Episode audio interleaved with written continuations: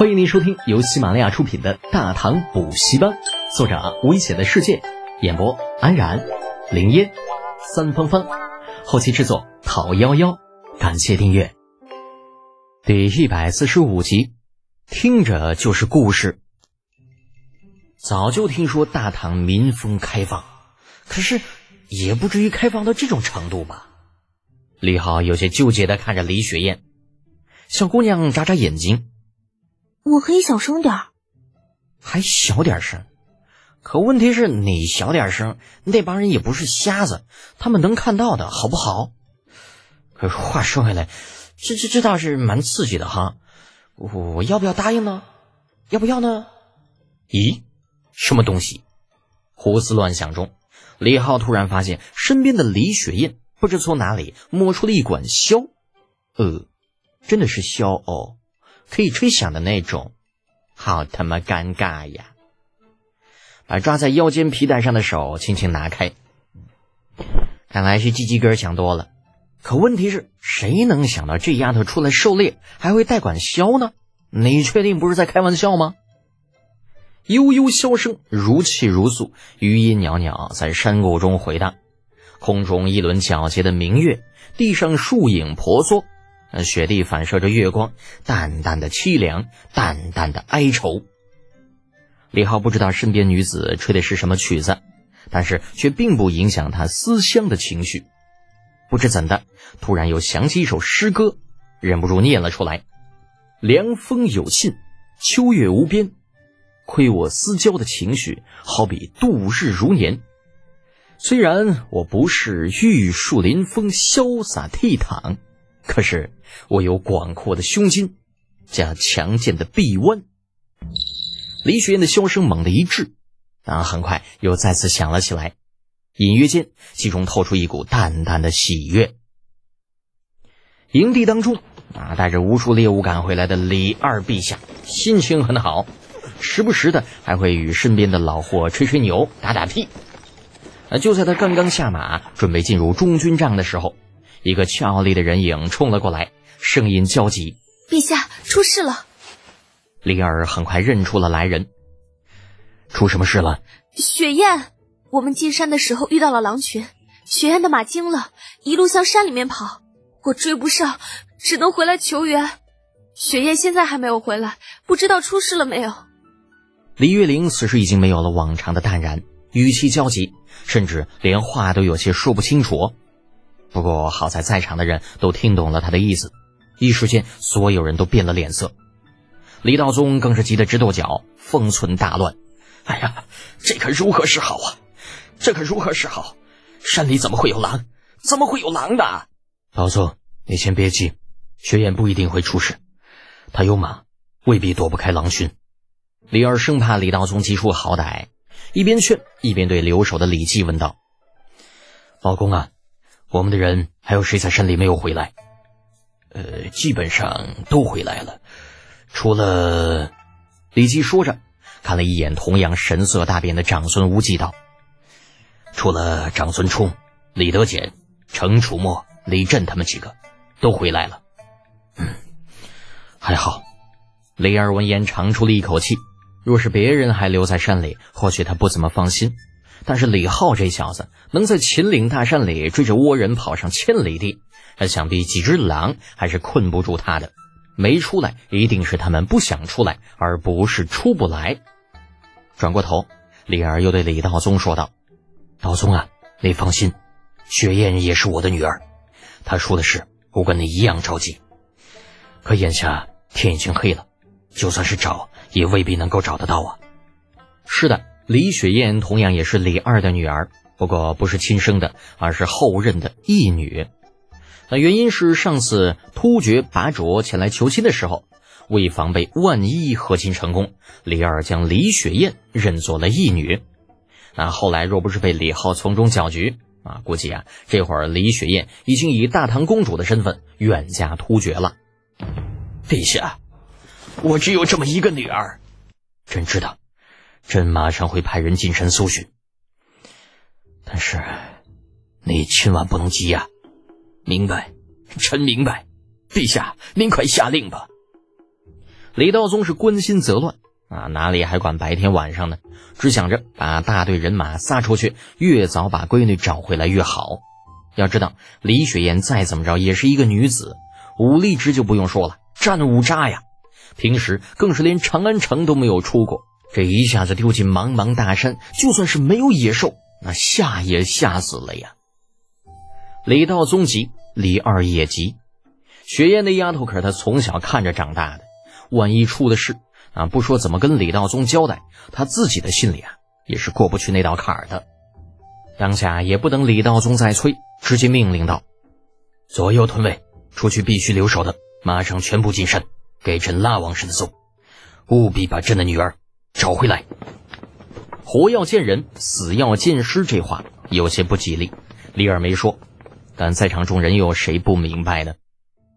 而就在众人准备的时候，李月玲再次开口道：“陛下，我也去。”李靖在一边虎着脸插嘴道。你去干什么？添乱吗？李月玲咬了咬微微发干的嘴唇，固执的说道：“叔叔，雪燕是我最好的姐妹，是我没有保护好的，我有责任把她找回来。”李二气得呼吸都不由得一滞，哪知道就算自己不同意，这丫头估计也得偷偷跑去，最终只能无奈的挥挥手：“去，都去，所有人全都给朕进山，找不到人。”就一个也别出来！诺，吾等领命。啊，哗啦一下，不管是禁军，还是左右屯卫的守军，亦或是李二身边的众将，还有那些不远处正在休息的勋贵子弟，齐刷刷的矮了半截。而随着李记的一声令下，整个营地大部分人全都散了开去，打着无数火把扑向不远处的群山。平日里勾心斗角是一回事，那是因为政见不合或者彼此看不顺眼。可是找人与政见合不合、顺不顺眼无关，这属于公共关系，所以在场的不管什么人，全都拧成了一股绳。哪怕是那些刚刚回来、已经累得快要爬不起来的勋贵子弟，都没说什么，丢下手中的一切，重新披上了厚重的毛皮大氅，带上猎犬，再次扎进了大山里面。找人，活要见人，死要见尸。时间一点点过去。等待中的李二等人焦急的踱来踱去，心也开始渐渐的下沉。只要不是傻瓜，谁都知道，深山中在大山里迷路意味着什么。李雪燕那丫头身边一个人都没有，更没有御寒的东西。荒山野岭，就算没有遇到野兽，随着时间推移，也会被生生冻死。此时已是深夜，李二等人基本已经放弃了希望。忽然间，大帐外传来一阵嘈杂的声音。本就心焦的李二闻声大怒，刚想呵斥，却见李记掀开帐帘，兴冲冲地闯了进来。陛下，人找到了，在那儿。人在哪里？李二腾的一下站了起来，还在山里。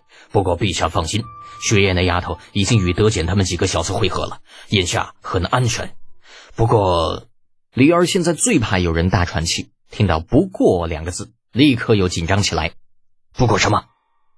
李记有些迟疑，想了想，才说道：“不过听说之前雪雁曾经遇到一头巨熊，关键时刻被李德简那几个小子给救了下来，熊也被他们给杀了。什么？巨熊？毛公，你在跟朕开玩笑吗？”